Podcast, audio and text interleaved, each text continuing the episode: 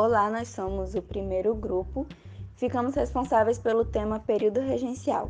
Eu me chamo Hilley e irei fazer uma pequena introdução a respeito desse período e depois irei falar sobre o seu contexto histórico. Bem, o período regencial ele durou entre os anos de 1831 e 1840 no Brasil. Ele foi um período intermediário que ocorreu entre o, o primeiro e segundo reinados.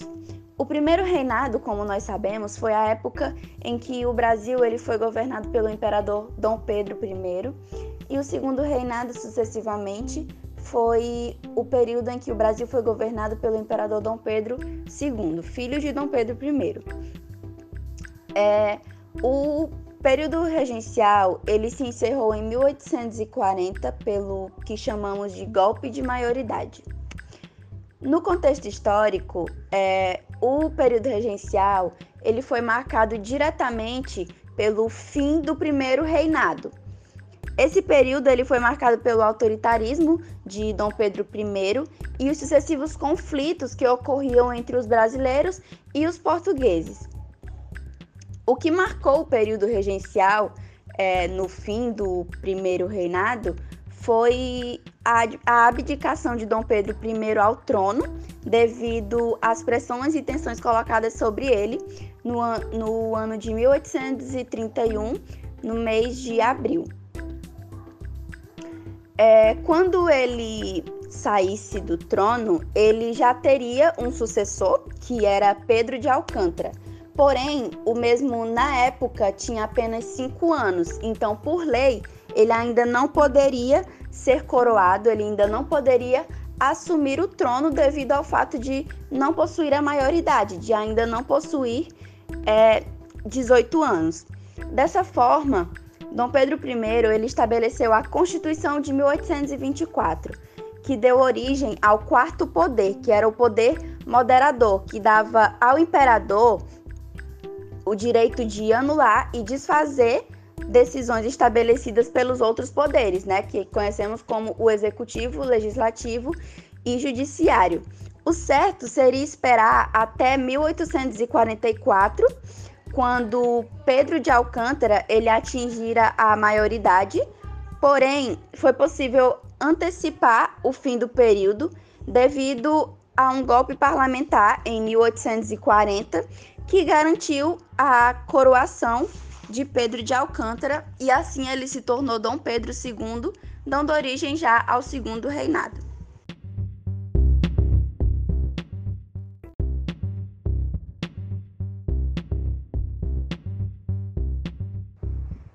Olá, me chamo Michael Richard e junto com a Sara irei falar um pouco sobre as fases do período regencial. O período regencial teve uma duração curta, ao longo desse período, o Brasil possuiu quatro regências diferentes. As quatro podem ser utilizadas como marcos divisórios do período regencial. Esses quatro períodos foram a Regência Trina Provisória, a Regência Trina Permanente, a Regência Una de Feijó, a Regência Una de Araújo Lima. Eu irei me aprofundar um pouco mais na Regência Trina Provisória e na Regência Trina Permanente.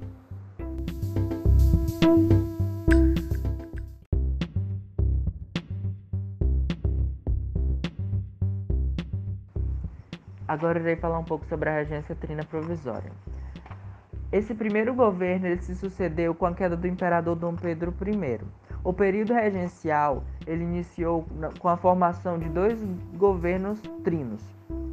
O primeiro deles ficou conhecido como a Regência Trina Provisória, onde no calor das transformações políticas se deu margem para a formação improvisada de um novo governo. Mas como funcionaria o mesmo? É, os moderadores, que eram aquelas pessoas que defendiam o atual sistema monárquico, é, mas porém com o poder do imperador limitado, eles logo assumiram o poder com o intuito de frear as agitações políticas da época. Inicialmente, é, o governo de Nicolau Pereira de Campos Vergueiro e José Joaquim Carneiro de Campos e Francisco de Lima e Silva reintegraram o chamado Ministério dos Brasileiros e anistiou os presos políticos. Também vale destacar que a Câmara dos Deputados teve seus poderes ampliados, tendo o direito de se interferir nas ações do governo regencial. Também atuando breves dois meses, a regência trina provisória ela deu condições para que um novo governo fosse escolhido. Em 17 de junho de 1831, a Assembleia promoveu um processo de escolha da chamada Regência Trina Permanente, que governou entre os anos de 1831 e 1835.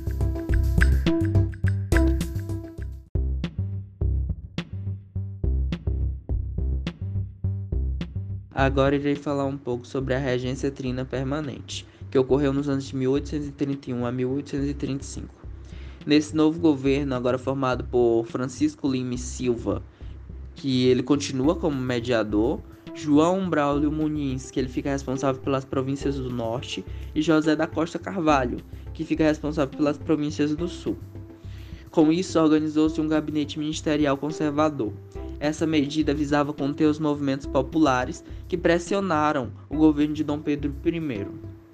Como representante do Ministério da Justiça, é, ficou o padre Diogo Antônio Feijó, que se incumbiu na tarefa de retaliar quaisquer é, revoltas que ameaçassem a ordem nacional ou não reconhecessem os poderes da nova administração. Então, Feijó é, instituiu a Guarda Nacional. Além desses outros fatores, a Guarda Nacional também visava não depender tanto do Exército. E ela consistia basicamente em armar cidadãos entre 21 a 60 anos de idade, lembrando que eles tinham que possuir renda para, para votar, para ter o título para votar uma, era, era a criação de uma espécie de milícia que seria controlada por representantes das elites locais. Muitos dos chefes de tais milícias eram fazendeiros que comprovaram, é, junto ao governo, o título de coronel.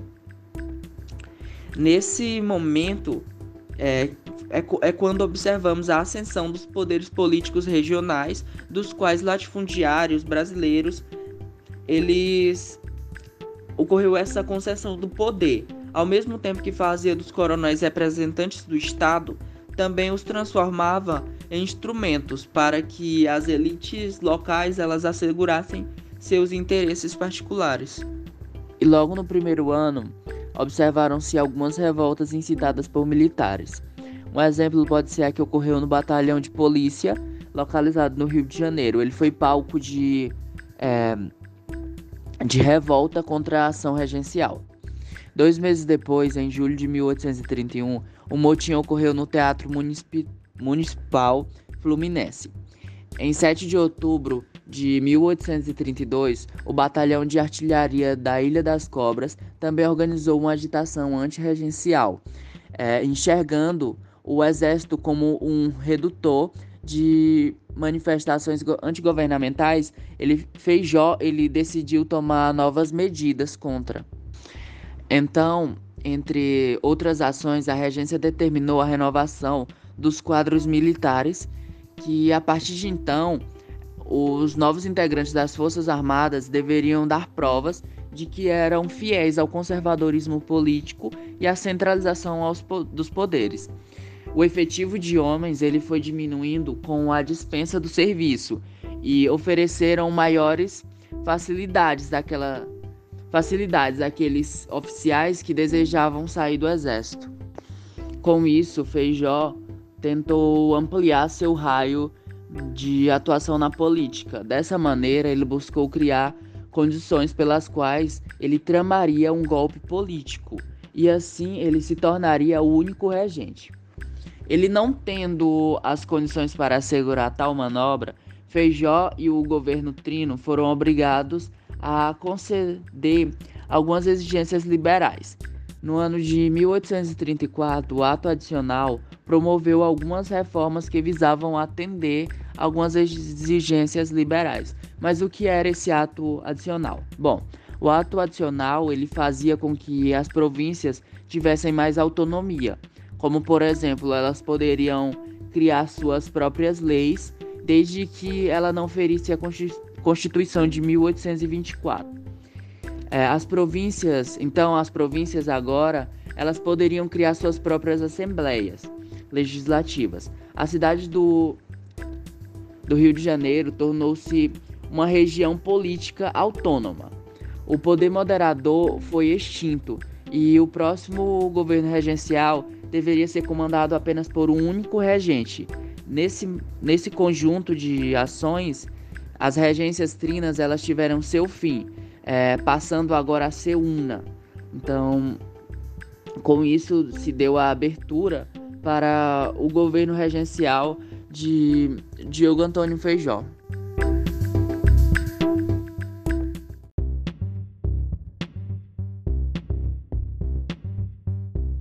Olá, eu sou a Luna Sari. Eu irei falar sobre a terceira e a quarta fase do período regencial.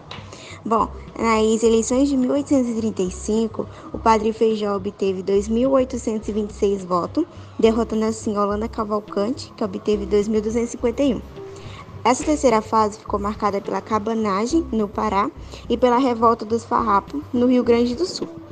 Feijó ele deparou-se com fortes oposições em todas as frentes da política brasileira, isso devido ao seu humor explosivo.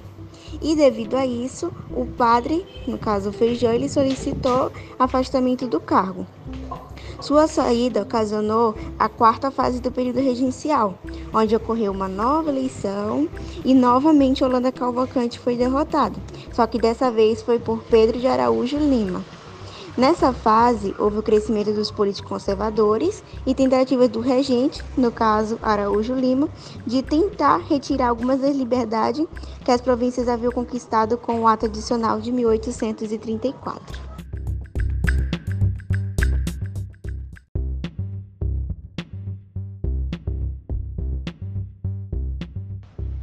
Olá, aqui é a Maria Clara e irei falar sobre a política no período regencial. Quando em 1831 Dom Pedro I abdicou o seu cargo em nome do seu filho, a Assembleia estava de recesso, e dessa forma apenas alguns senadores e deputados escolheram regentes provisórios. Nesse período, a política ficou marcada pela interna movimentação é, política que acontecia no país. É, o debate político era bastante importante e girava em torno de três grupos. Esses três grupos surgiram contra Dom Pedro I, e era algo que unia eles, o autoritarismo de Dom Pedro. Só que eles tinham diferentes opiniões. Essas diferentes opiniões gerou é, a criação de três grupos políticos, que eles tinham objetivo próprio e líderes próprios. Um deles era os liberais moderadores, que eles eram monarquistas que defendiam a limitação do poder do imperador e defendiam uma monarquia constitucional no país e tinham o padre Feijó, seu maior representante. Os liberais exaltados eram defensores abertos do federalismo, isto é, eles acreditavam em ampliar a autonomia das províncias brasileiras, eram defensores da república e os restauradores eram defensores do retorno de Dom Pedro I ao trono brasileiro. Estando no poder da regência trina, os moderadores tiveram grandes problemas, é, como a construção da ordem pública e a pressão por autonomia nas províncias em agosto de 1891. E surgiu a Guarda Nacional, criada por eles, com a, com a influência da ideia francesa e era composta por homens que tinham algo a defender só, e só podiam fazer parte homens brasileiros.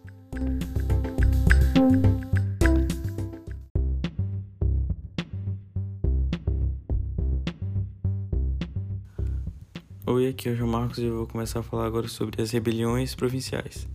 Nos anos de 1835 a 1840, o Império do Brasil vivia o período regencial. É, nessa época, várias províncias não estavam satisfeitas com o poder centralizado e desejavam ter mais autonomia, e entre elas tinham até mesmo algumas que queriam se separar do Império do Brasil. Então, nesse período surgiram de norte a sul várias rebeliões que tiveram grande impacto na história social do país.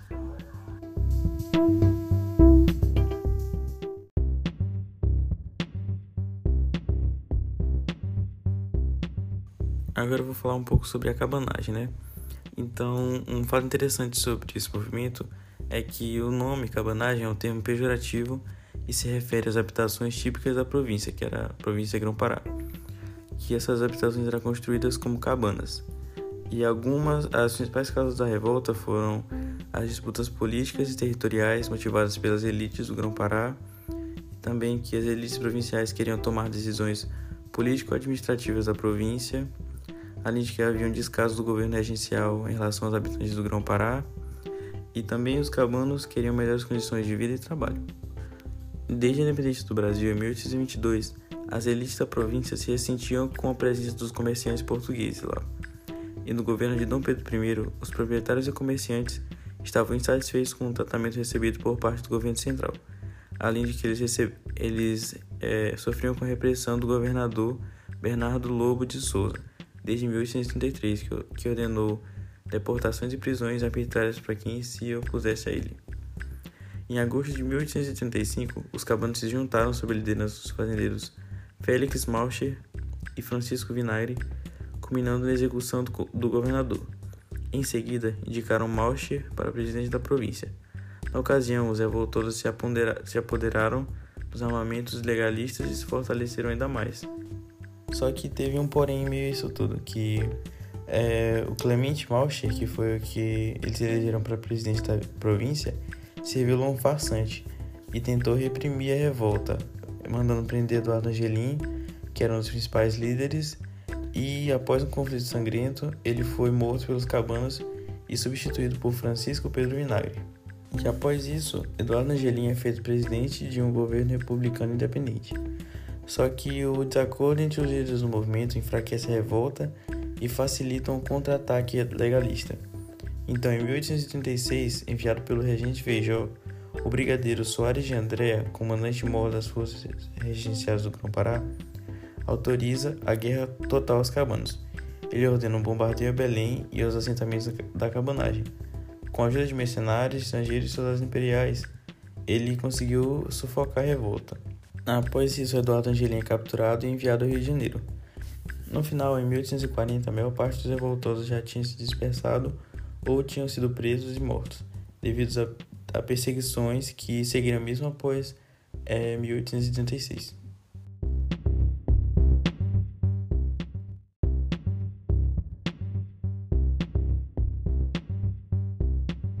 Agora eu vou falar sobre a Guerra dos Farrapos. A Guerra dos Farrapos aconteceu principalmente por causa da insatisfação dos estancieiros gaúchos com a política fiscal do governo brasileiro. No século XIX, a, província do Rio Grande do Sul tinha como principal produto o charque, que é carne seca, que era vendido como principal alimento dos escravos no sudeste e nordeste do Brasil. O charque era produzido pelos charqueadores que compravam a carne bovina dos estancieiros, os criadores de gado do Rio Grande do Sul. A grande satisfação deles estava relacionada com a cobrança de impostos realizados pelo governo sobre a produção de charque da região. O charque gaúcho recebia uma pesada taxa de cobrança enquanto o que era produzido pelos uruguaios e argentinos tinha uma taxa menor. Então, esse quadro deixou o produto gaúcho menos competitivo, já que o preço deles era maior e o dos estrangeiros era menor. Outras razões que ajudam a entender o início da revolta são a insatisfação com a taxação sobre o gado na fronteira Brasil-Uruguai, a insatisfação com a criação da Guarda Nacional, insatisfação com a negativa do governo em assumir os prejuízos causados por uma praga de carrapatos que atacou o gado na região em 1834. A insatisfação com a centralização do governo e falta de autonomia da província e a circulação dos ideais federalistas e republicanos na região. A soma desses fatores levou os gaúchos a se rebelarem contra o governo central em 20 de setembro de 1835. E foi nessa data que a revolta teve início e se espalhou por parte considerável do território do Rio Grande do Sul. Porém, o anúncio da separação da província só aconteceu em 1836, na origem República Rio Grandicense ou República de Piratini. A Guerra dos Farrapos teve como líder o estancieiro Bento Gonçalves, que inclusive foi o presidente da República Rio Grandicense por algum tempo, e outros nomes importantes foram o italiano Giuseppe Garibaldi e o militar brasileiro David Canabarro, ambos responsáveis por levar a guerra contra o Império para a província de Santa Catarina, fundando lá a República Juliana em julho de 1837.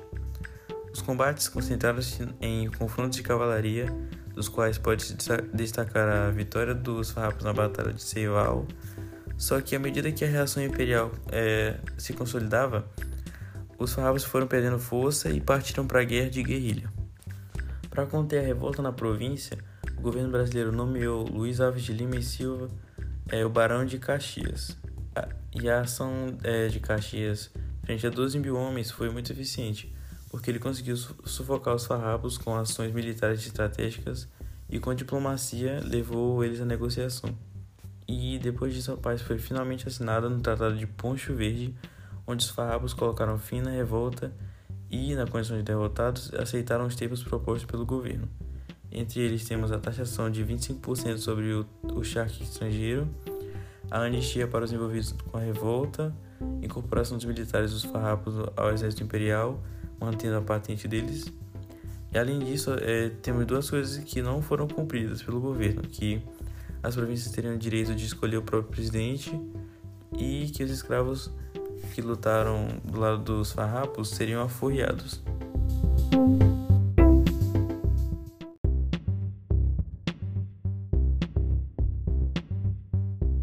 Olá, meu nome é Bianca e eu vou falar sobre as revoltas acontecidas no período regencial.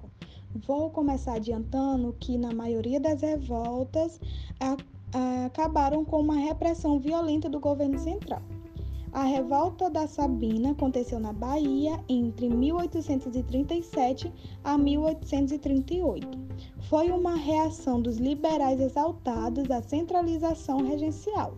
O que basicamente eles queriam era separar a Bahia do resto do Brasil até que Dom Pedro II atingisse sua maioridade e pudesse, e pudesse voltar ao poder. Os envolvidos na revolta eram os federalistas e republicanos. Eles eram divididos entre os nacionais, que eram os brasileiros, e estrangeiros, que eram nascidos na África. O desfecho aconteceu com mais de 1.800 mortos, acabando com essa revolta. A próxima revolta é a Revolta dos Malês, que foi em Salvador em 1835. Foi a revolta dos africanos libertos e malês, que são africanos muçulmanos. Então podemos dizer que foi uma revolta de escravos. Essa revolta aconteceu por conta da repressão religiosa das autoridades locais. Houve uma denúncia por três libertos e aconteceu uma repressão violenta diante deles. Então, assim acabou essa revolta. A próxima revolta que eu vou falar é a da Balaiada, que aconteceu no Maranhão entre 1838 a 1840. Ela aconteceu por conta das crises econômicas e disputa da elite local pelo poder. Os líderes eram Manuel Francisco dos Anjos, Raimundo Chagas, que no final da revolta trocou de lado para ter perdão. Negro Cosme, que liderou um exército de 3 mil escravos fugidos que tornou essa revolta bem conhecida. É, mas só que essa revolta não foi bem sucedida, pois o governo, o governo agiu de forma violenta suprimindo a revolta.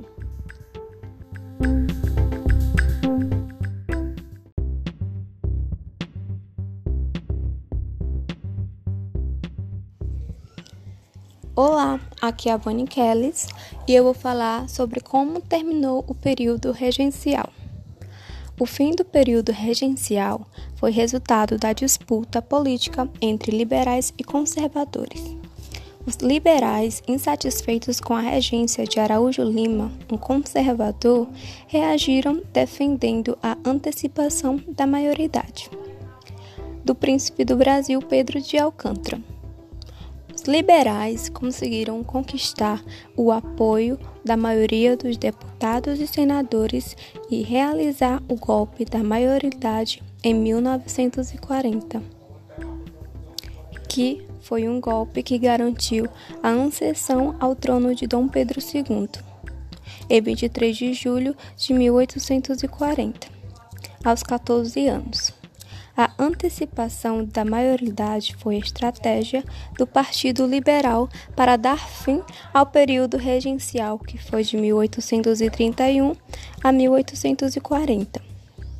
Com esse golpe, Dom Pedro de, Pedro de Alcântara teve a sua maioridade antecipada e tornou-se imperador do Brasil com 14 anos de idade. Esse ato iniciou o segundo reinado e deixou os liberais satisfeitos, porque foi retirado o poder das mãos dos conservadores. Os liberais também esperavam que a coroação do imperador colocasse fim à série de revoltas provinciais que aconteciam no país.